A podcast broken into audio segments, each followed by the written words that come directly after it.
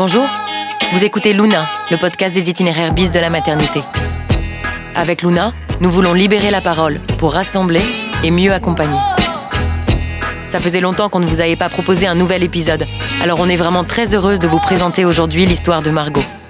Dans cet épisode, on vous parle de l'endométriose, une maladie gynécologique qui touche une femme sur dix et qui peut avoir de graves répercussions sur le quotidien, dans la vie personnelle et professionnelle. C'est ce que nous raconte Margot, 22 ans. Avec son franc-parler, elle nous embarque dans son quotidien de ces dix dernières années.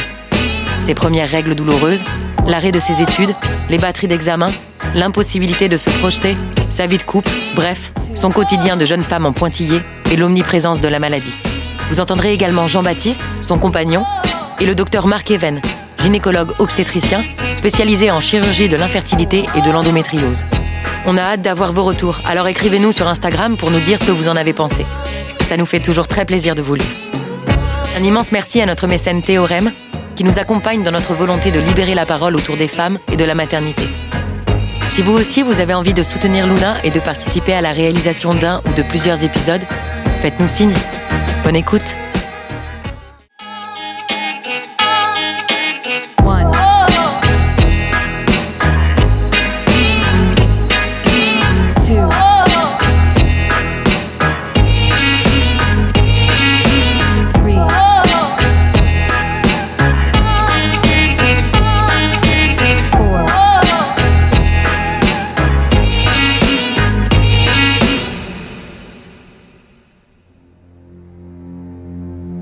L'endométriose, moi, je vois ça dans mon ventre comme un espèce de lierre grimpant euh, qui part d'une base où il est censé être, mais qui, qui, qui explose dans le ventre partout et va où il ne doit pas être.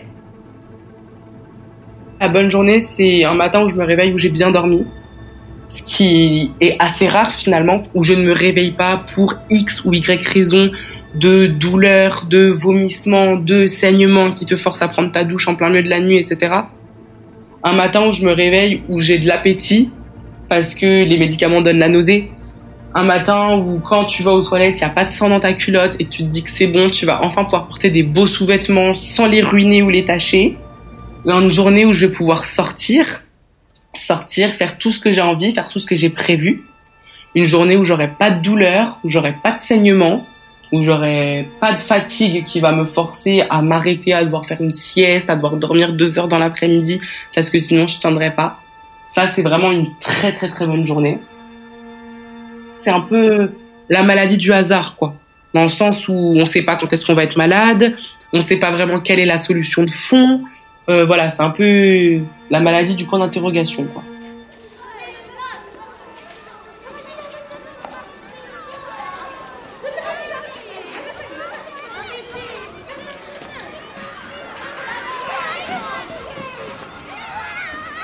Dès l'âge de 11 ans, mes toutes premières règles ont tout de suite été douloureuses. Euh, je sais pas si c'est important de le préciser, mais je suis pas quelqu'un de chochotte. Je me blesse très souvent, j'ai plein de trucs cassés, etc. Et c'était pas plus douloureux que ça. Et là, c'est vrai que j'étais amenée à avoir une douleur tout de suite très douloureuse et puis un peu anormale. Donc là, j'ai 11 ans, donc euh, on commence à en parler à, bah, maman, à la famille, aux grands-parents, tout ça. Et euh, ce qui revient assez rapidement, c'est bah tu deviens une femme, euh, les règles, c'est douloureux, voilà, tu, tu expérimentes ce que c'est que les douleurs de règles. Et arrivé vers 14 ans, donc là, je vers la troisième, je commence à rater des cours, c'est-à-dire que mes deux, trois premiers jours de cycle, c'était des jours où j'étais couchée, pliée en deux, avec énormément de saignements, énormément de douleurs. C'est des problèmes où très rapidement, ça devient une maladie imaginaire pour les autres, et du coup, on prend très peu au sérieux. Mes amis avaient commencé à avoir leurs règles toutes. Pour la plupart, ça se passait relativement bien. Elles avaient des cycles de 4-5 jours avec un peu de douleur, mais une douleur qui n'empêche pas de faire quoi que ce soit. Et c'est là où j'ai dit, OK, moi, ça dure pendant deux semaines, je peux pas aller en cours, c'est différent. Et donc, on va commencer à partir de la troisième, donc aux alentours de 14-15 ans, euh, les investigations autour de ça pour savoir qu'est-ce que ça peut être. Le mot endométriose est posé par-ci par-là par quelques médecins sans aucun compte rendu, hein, mais juste pour dire ah bah là les symptômes que vous avez correspondent plus ou moins à la maladie qui est l'endométriose. Donc on commence à m'expliquer ce que c'est. Je commence à me renseigner un petit peu de mon côté pour voir à quoi cette maladie correspond. Alors l'endométriose, c'est une maladie chronique, inflammatoire, qui se caractérise par la présence d'endomètres en dehors de la cavité utérine. Alors l'endomètre, c'est quoi?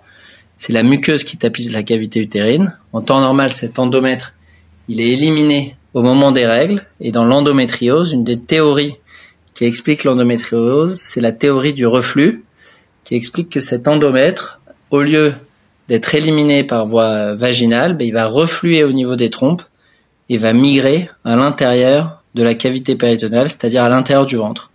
Et ça va créer euh, trois types de lésions.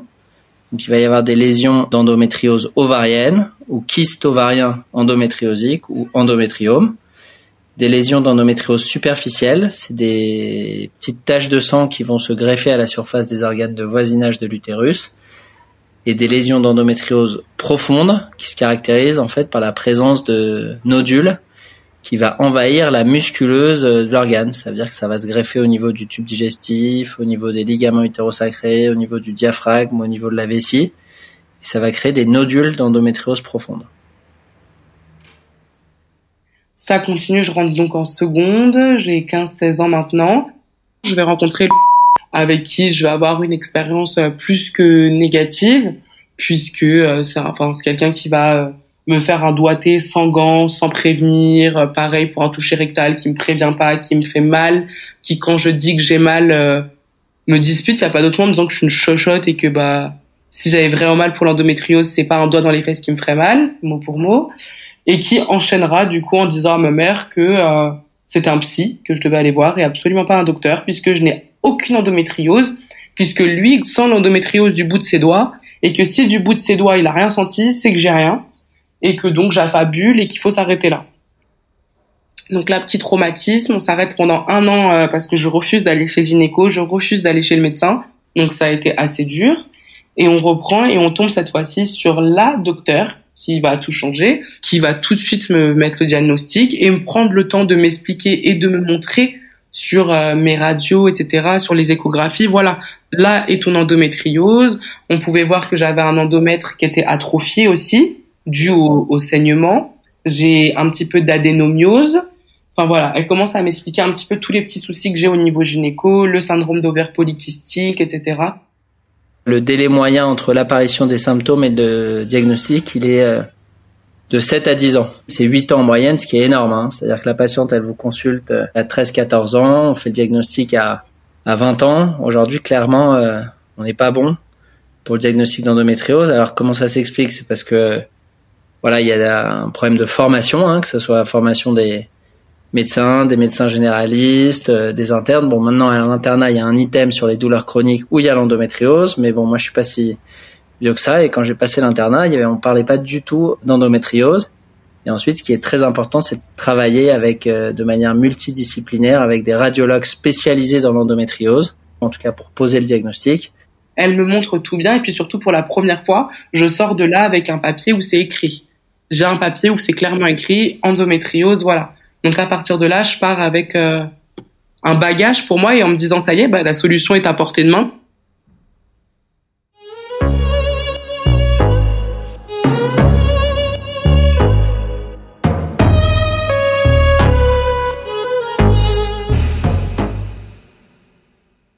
Ok, déjà t'es pas folle, euh, c'est bien écrit.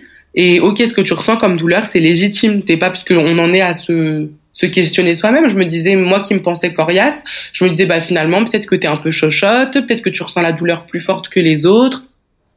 Et puis vu que je suis quelqu'un de très expressif, euh, ça revenait souvent le petit surnom Margot. Elle est un peu euh, drama queen, quoi, comme on dit. Elle est un peu too much, quoi. Elle en fait beaucoup.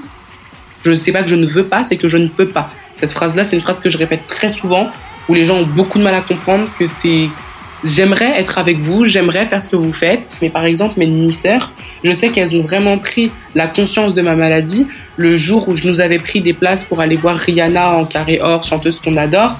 Le jour où, au concert de Rihanna, je leur donne les places et je leur donne ma place en disant invitez une copine parce que moi je suis pliée en deux, je peux pas y aller c'est tout con, mais c'est là qu'elles prennent conscience que, ah ouais, ok, si elle rate Rihanna alors que ça fait un an qu'elle attend et tout, c'est que c'est sérieux. Ou du coup, ils se disent, ah ouais, si elle est pas venue alors que c'est un truc super plaisant, c'est qu'elle fait pas exprès, c'est que c'est réel. Alors, il n'y a pas une endométriose. On a l'habitude de dire qu'il n'y a pas une endométriose, mais des endométrioses. En gros, il y a autant d'endométriose que de patientes. Donc avant, on parlait de stades, il y avait des stades 1, 2, 3, 4, légers, modérés, sévères. Aujourd'hui, en fait, on parle plutôt en phénotype d'endométriose, donc en type de lésion. Donc on a parlé tout à l'heure l'endométriose superficielle, qui correspond à l'endométriose légère ou l'endométriose péritonéale, l'endométriose ovarienne, qui correspond au kyste ovarien, qui peut avoir un impact sur la fertilité, et l'endométriose profonde ou sévère. Donc il n'y a pas de lien justement entre le nombre de lésions, le type de lésion et la symptomatologie douloureuse. Et c'est là toute la difficulté en fait du diagnostic et de la prise en charge parce qu'on est confronté, euh, voilà, on voit beaucoup de patientes en tout cas en, consultation qui sont face à une errance diagnostique, qui vont de médecin en médecin, qui qui ont un interrogatoire tout à fait typique et on leur dit voilà, c'est normal d'avoir mal pendant les règles. Ça aujourd'hui c'est vraiment des discours qu'on peut pas tenir fatigue chronique, vomissement, douleur, saignement. C'est vraiment le, quotidien de l'endométriose. Il y a la sensation, en fait, on me coule du béton euh, au niveau du bassin, du bas-ventre, en fait toute la zone bassin, bas-ventre, comme si on m'avait coulé du béton, qu'à l'intérieur tout était dur et collé. Enfin, le ventre l'est, en plus, dans les faits, mon ventre gonfle, il grossit énormément, il devient dur. Euh, le, haut des cuisses, pareil, comme euh, extrêmement courbaturé, comme si j'avais fait un sport super intense au niveau du haut des cuisses. On se sent tout bloqué. C'est important d'interroger de manière voilà très euh, précise les patientes pour orienter déjà l'interrogatoire et ensuite prescrire des examens radiologiques adaptés pour avoir une cartographie précise des lésions. Comme tout examen clinique, ça commence par un interrogatoire. Il y a des questions extrêmement précises à poser en consultation et c'est sûr que si on les pose pas, mais on va pas penser à l'endométriose. Est-ce que vous avez des règles douloureuses? Alors ça s'appelle des dysménorrhées, donc évidemment toutes les règles douloureuses, c'est pas une endométriose. Ce qui va vous alerter, c'est des, des qui entraînent un absentéisme scolaire ou un absentéisme au travail ou des pertes de connaissances. Ça, ça doit vous mettre la puce à l'oreille. Ensuite, est-ce que la patiente elle a des dyspareunies Des dyspareunies, c'est des douleurs pendant les rapports. Troisième question, on va rechercher des douleurs pelviennes chroniques en dehors des règles. Quatrième question, des symptômes digestifs. Voilà, est-ce que la patiente elle a par exemple des diarrhées, des constipations juste avant ou pendant les règles? Et euh, cinquièmement, on va rechercher des symptômes urinaires. Exemple, des infections urinaires à répétition pendant les règles, ça doit vous alerter vers une endométriose vésicale par exemple. Donc ce qui met la puce à l'oreille à l'interrogatoire, en tout cas, c'est une périodicité des symptômes et vous voyez que la symptomatologie, elle est rythmée par les règles. J'ai deux types de douleurs. J'ai soit une douleur de fond qui, elle, euh, est supportable, où c'est un petit peu la sensation des ovaires qui tirent, euh, qui tirent assez fort, mais mais c'est supportable. Je peux respirer, je peux marcher, je peux, je peux sortir de chez moi, je peux faire ce que j'ai à faire. Et il y a ces douleurs où là, pour le coup, c'est des coups de couteau j'ai pas d'autres mots, c'est comme ça que j'ai ressenti la première fois ma toute première douleur d'endométriose.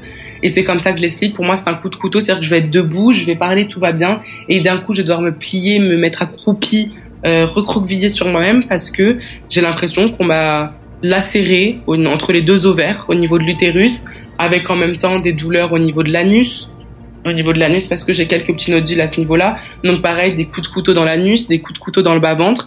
Et ça, c'est des douleurs tellement extrêmes que bah elles me font tomber dans les pommes par exemple. Je perds conscience à cause de la douleur.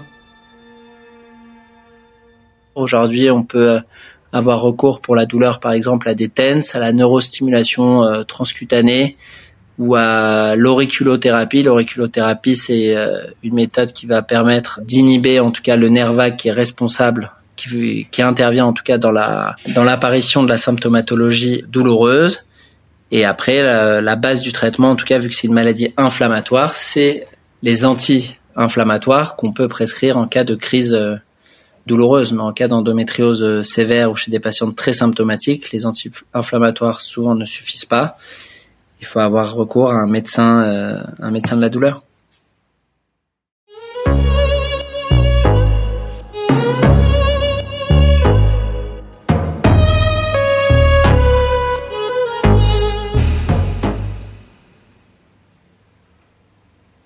J'ai d'abord été très inquiète pour euh, pas pour ma vie, mais inquiète de laisser ma vie passer à rester dans mon lit, à avoir des douleurs.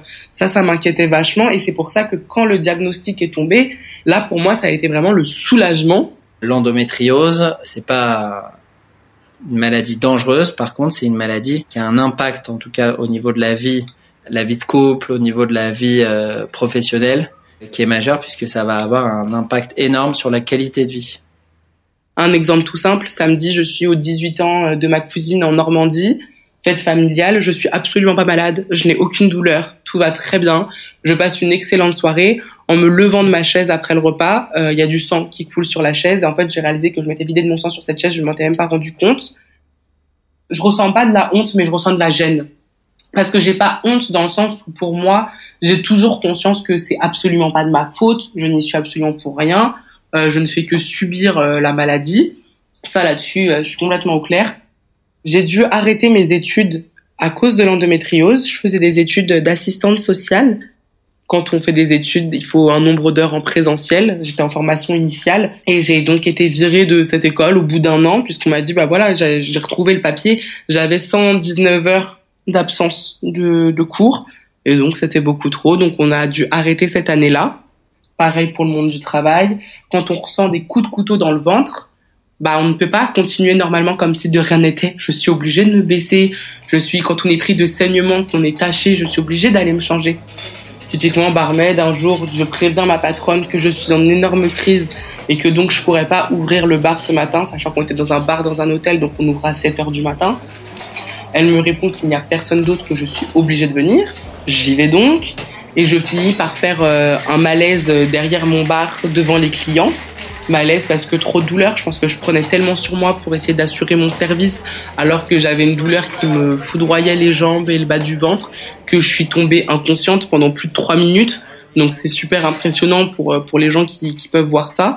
Et à la suite de ça, j'ai été convoquée euh, dans le bureau du responsable qui m'a expliqué que mon, on allait arrêter mon contrat là parce que c'était pas possible.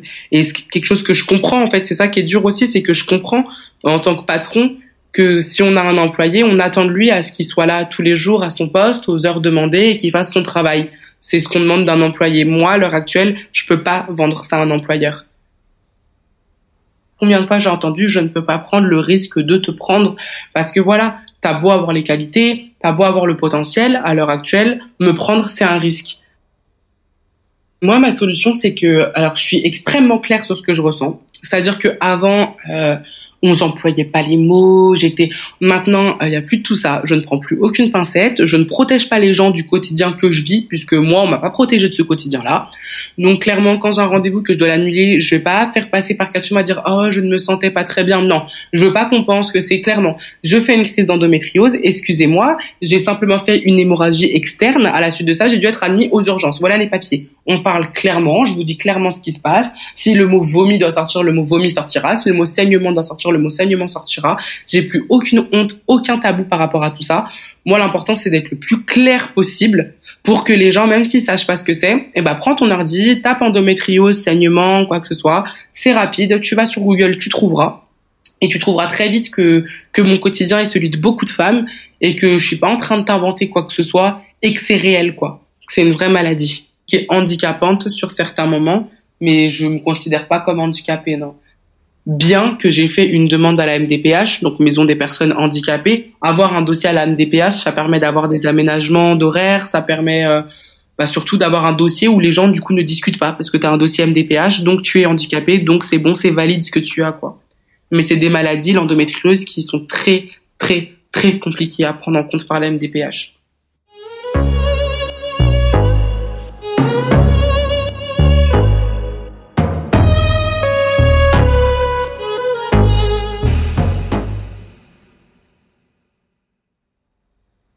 J'ai du coup des, problèmes du coup qu'on va dire euh, liés à l'endométriose mais où euh, on n'a pas encore euh, trop l'explication. Il y a ces vomissements je vomis sans arrêt, c'est-à-dire que mon corps va vomir jusqu'à qu'il n'y ait plus rien, c'est-à-dire que même après avoir vomi toute la bile que je peux avoir dans le corps, je vais vomir encore un peu de la mousse.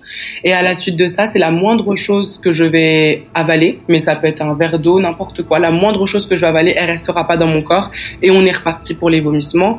Et je me suis par exemple encore abîmé une côte puisque hum, ça fait des vomissements. J'appelle ça, j'ai donné un propre nom. Hein, je sais pas comment ça s'appelle en vrai, mais j'appelle ça des vomissements à vide. C'est-à-dire que je suis au-dessus des toilettes, mon estomac continue de se contracter, tout mon corps fait comme si je vomissais, sauf qu'il y a littéralement plus rien qui sort. Et il y a l'estomac qui a cette espèce de contraction qui s'arrête pas, qui appuie sur les côtes et qui du coup est vachement douloureuse et qui dans le passé a fait que je me suis déjà brisé une côte comme ça en vomissant.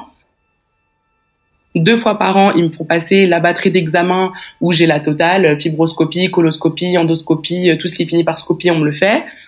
Aujourd'hui, il y a des recommandations qui sont très claires. En médecine, c'est simple, hein. on applique euh, des recommandations. Et les recommandations de la Haute Autorité de Santé dans l'endométriose, elles datent de 2018. Et qu'est-ce qu'elles disent, ces recommandations? Elles disent que le traitement de première intention, c'est le traitement médicamenteux et pas la chirurgie. Et le traitement médicamenteux avant la ménopause artificielle, c'est la pilule. Donc c'est la pilule en continu ou le stérilet hormonal. Surtout pas de stérilet en cuivre, hein, parce que le stérilet en cuivre, ça va aggraver les règles douloureuses et ça va aggraver les saignements. Donc c'est pas du tout la contraception euh, adaptée. Après, il y a des patientes qui souhaitent pas prendre de pilule, hein, ce qui est tout à fait euh, entendable. Et dans ces cas-là, voilà, on va se euh, diriger soit vers les traitements justement antalgiques, les anti-inflammatoires, une prise en charge avec un algologue, avec un médecin de la douleur, et toute euh, une prise en charge euh, holistique autour de l'endométriose et notamment tout ce qui est voilà ostéopathie, ostéopathie, la kinésithérapie euh, également, prise en charge diététicienne. Et après il y a tout ce qui est voilà l'hypnose, le yoga qui font partie intégrante en tout cas de toute la prise en charge holistique de cette pathologie. Par rapport à la ménopause artificielle, euh, ça a été une solution proposée par ma gynéco euh, quand j'avais du coup euh, 15 ans, entre mes 15 et mes 16 ans. Euh, c'est une solution qui a été apportée puisqu'elle ne trouvait pas de solution dans, dans les pilules, les pilules classiques, pilules contraceptives classiques. Donc la ménopause artificielle, c'est quoi? Le ménopause artificielle, c'est un blocage hypothalamo-hypophysaire. Ça veut dire quoi? Ça veut dire que le cerveau commande toutes les hormones dans l'organisme et la ménopause artificielle, on va injecter un agoniste de la GNRH. C'est une hormone qui est sécrétée par l'hypothalamus, qui est une partie du cerveau en fait qui intervient dans la commande euh, hormonale. Et en fait, on va bloquer cette partie du cerveau. Et ça, ça va mettre la patiente en ménopause artificielle avec toutes les conséquences que ça engendre. Le premier mois, pour moi, était incroyable parce que j'avais aucun effet secondaire. J'ai pas eu un saignement pendant tout le mois, quelque chose qui ne m'était pas arrivé depuis mes premières règles. Donc, enfin, c'était complètement fou. Pas de douleur. Et du coup, rentrer dans le deuxième mois, là, je suis rentrée avec euh, les effets indésirables, les changements d'humeur, les bouffées de chaleur qui pour moi étaient ingérables. Tout ce qui était nausée, bouffées de chaleur, c'était vraiment énorme. Les remontées acides, tout ça, enfin vraiment euh, tous les soucis qu'on a liés à la ménopause.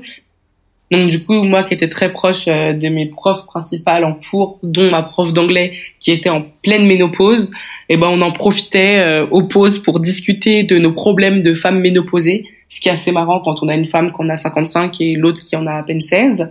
Mais euh, arrivé au bout du troisième mois, euh, les saignements ont repris et ont repris de, de plus belle. Donc voilà, ils ont préféré arrêter pour moi le décapepsile, la ménopause artificielle avant la ménopause artificielle, il y a vraiment d'autres d'autres solutions et d'autant plus à 16 ans, c'est aujourd'hui c'est pas possible de mettre une patiente de 16 ans en ménopause artificielle. Mais en tout cas, s'il y a une ménopause artificielle, c'est un traitement de courte durée. Les recommandations, c'est pas plus de 9 mois. Donc ça, c'est vraiment le traitement, j'insiste, de dernière intention.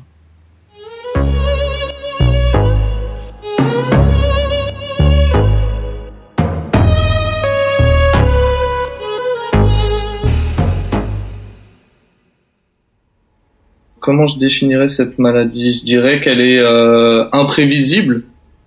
Mon copain Jean-Baptiste, premier premier copain, première relation euh, à l'âge de 14 ans. Je dirais qu'elle est imprévisible parce que c'est ça peut tomber euh, un jour comme un autre. En tout cas, dans le cas de Margot, ça peut durer une semaine, ça peut s'arrêter trois jours, ça peut ne pas s'arrêter.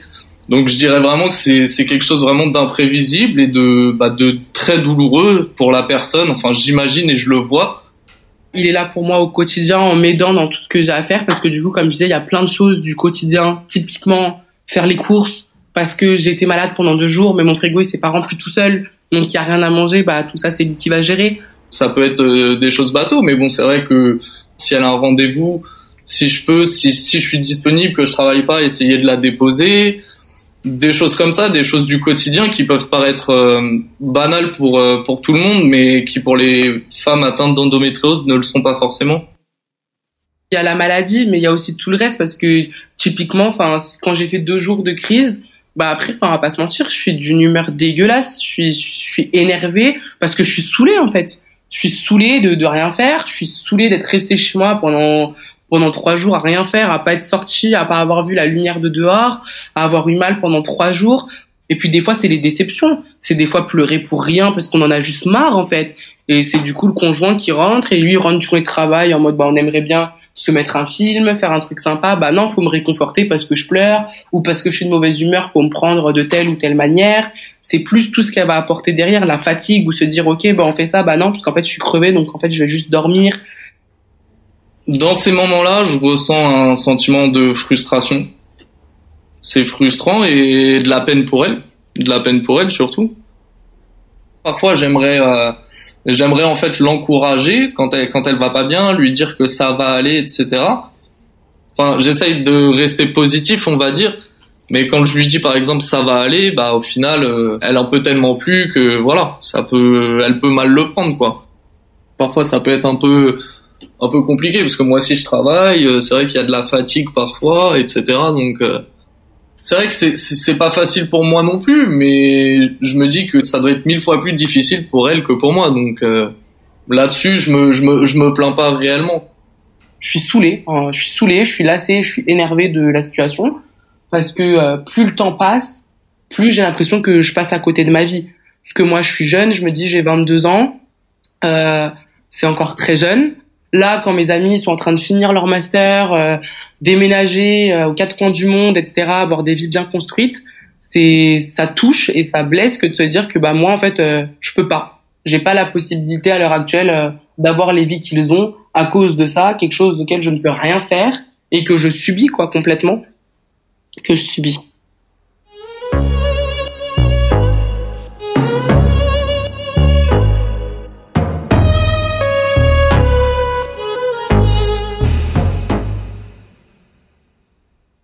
En fait, c'est toujours cet effet de retour à la case départ qui, dans tous les cas, est toujours très dur pour moi parce que je suis quelqu'un d'extrêmement optimiste et qu'honnêtement, à chaque fois que je vais mieux, je suis persuadée que c'est terminé. Je suis toujours, même encore à l'heure actuelle, je vais faire 3, 4, 5 jours sans saignement, sans douleur. Je suis persuadée que ça y est, c'est terminé, t'es plus malade, tu vas pouvoir tout reprendre. Et du coup, quand il y a le sang dans la culotte, les douleurs qui reviennent, c'est comme un retour à la case départ où tu te dis, bah non, ok, on y est encore et, et c'est pas fini quoi. Évidemment, chez une patiente qui reste extrêmement douloureuse euh, malgré un traitement antalgique adapté, malgré une pilule en continu, il faut discuter un traitement chirurgical en sachant que l'idéal est d'opérer au moment du désir de grossesse parce que l'objectif de la chirurgie il est double, c'est à la fois d'enlever les lésions, donc de diminuer les douleurs liées à l'endométriose, mais aussi d'augmenter les chances de grossesse naturelles mais du coup, enfin, je pourrais avoir des enfants. Vous n'êtes pas en train de me dire que tout s'arrête maintenant? À l'heure actuelle, j'arrive pas à imaginer de me dire je ne pourrais jamais être enceinte, je ne connaîtrai jamais la grossesse. Je, c'est quelque chose je peux pas me le dire. Je me dis j'ai 22 ans, c'est impossible de penser comme ça. L'endométriose n'est pas synonyme d'infertilité. Ça peut altérer la fertilité et euh, en général, ça concerne une femme sur trois. Donc le message, en tout cas, c'est que deux patientes sur trois qui ont de l'endométriose, elles conçoivent naturellement. C'est-à-dire qu'une patiente sur trois, elle va avoir recours soit à la chirurgie pour concevoir, soit à l'assistance médicale à la procréation pour avoir un bébé. Mais deux femmes sur trois conçoivent naturellement.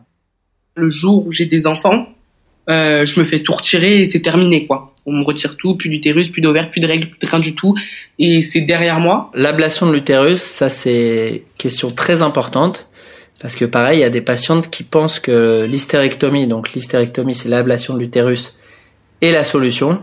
En fait, pas du tout. L'ablation de l'utérus, c'est la solution en cas d'adénomiose. En gros, l'adénomiose, c'est une patiente qui va avoir un utérus gorgé de sang, qui va avoir une symptomatologie assez euh, proche de l'endométriose, hein, puisqu'il va y avoir des euh, dysménorrhées, c'est-à-dire des règles douloureuses, des douleurs pelviennes chroniques et des fois des douleurs pendant les rapports.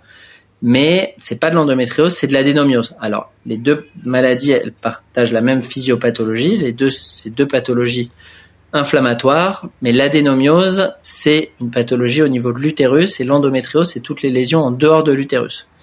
Donc, l'hystérectomie, c'est la solution chez les patientes qui ont de l'adénomiose.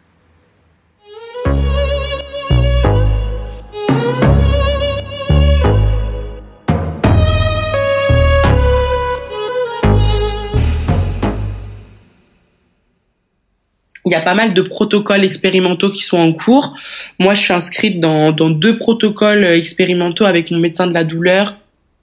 Je sais que ça prend du temps, mais encore une fois, je me dis que je suis extrêmement jeune, que j'ai de la chance par rapport à ça, que j'ai été prise en main tôt, que j'ai la chance d'être entourée par une famille, un copain, etc., qui sont des aidants incroyables, qui me permettent de beaucoup mieux vivre ma maladie. Du coup, j'ai vraiment espoir que dans le futur, on m'apporte pas une solution médicamenteuse pour ma douleur, mais une solution pour éradiquer cette endométriose, quoi.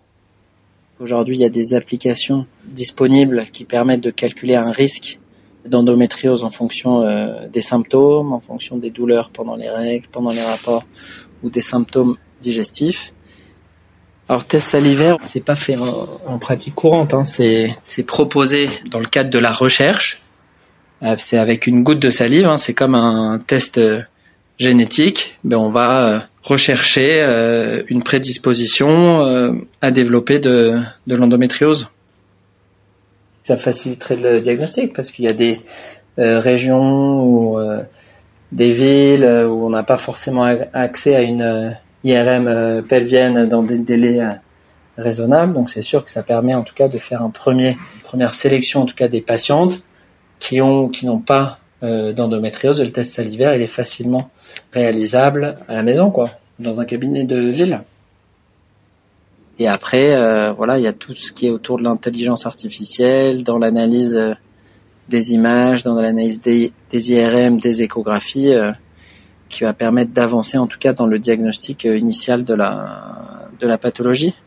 Et après, euh, voilà, il y a beaucoup d'équipes aussi qui travaillent sur l'identification de gènes prédisposant à la survenue d'une endométriose. Parce qu'aujourd'hui, clairement en consultation, ce qu'on voit, c'est qu'il y a une hérédité familiale. C'est-à-dire moi en consultation, je vois des euh, des cousines, des sœurs jumelles, euh, mères-filles qui ont de l'endométriose, mais aujourd'hui on n'a pas identifié de gènes et je pense que l'avenir, en tout cas, c'est de, trouver le gène prédisposant à l'endométriose.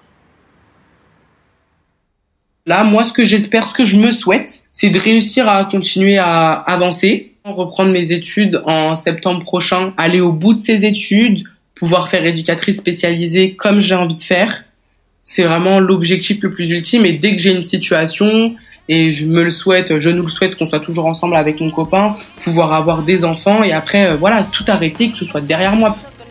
Du coup, je pense que du coup mon rêve à moi à l'heure actuelle, même s'il paraît un peu simple et bateau, ce serait que tout soit plus simple dans ma vie, dans ma vie de mes proches, qu'on soit tous heureux et que je puisse faire ce que j'ai envie de faire quand j'ai envie de le faire. Ça sera un excellent début.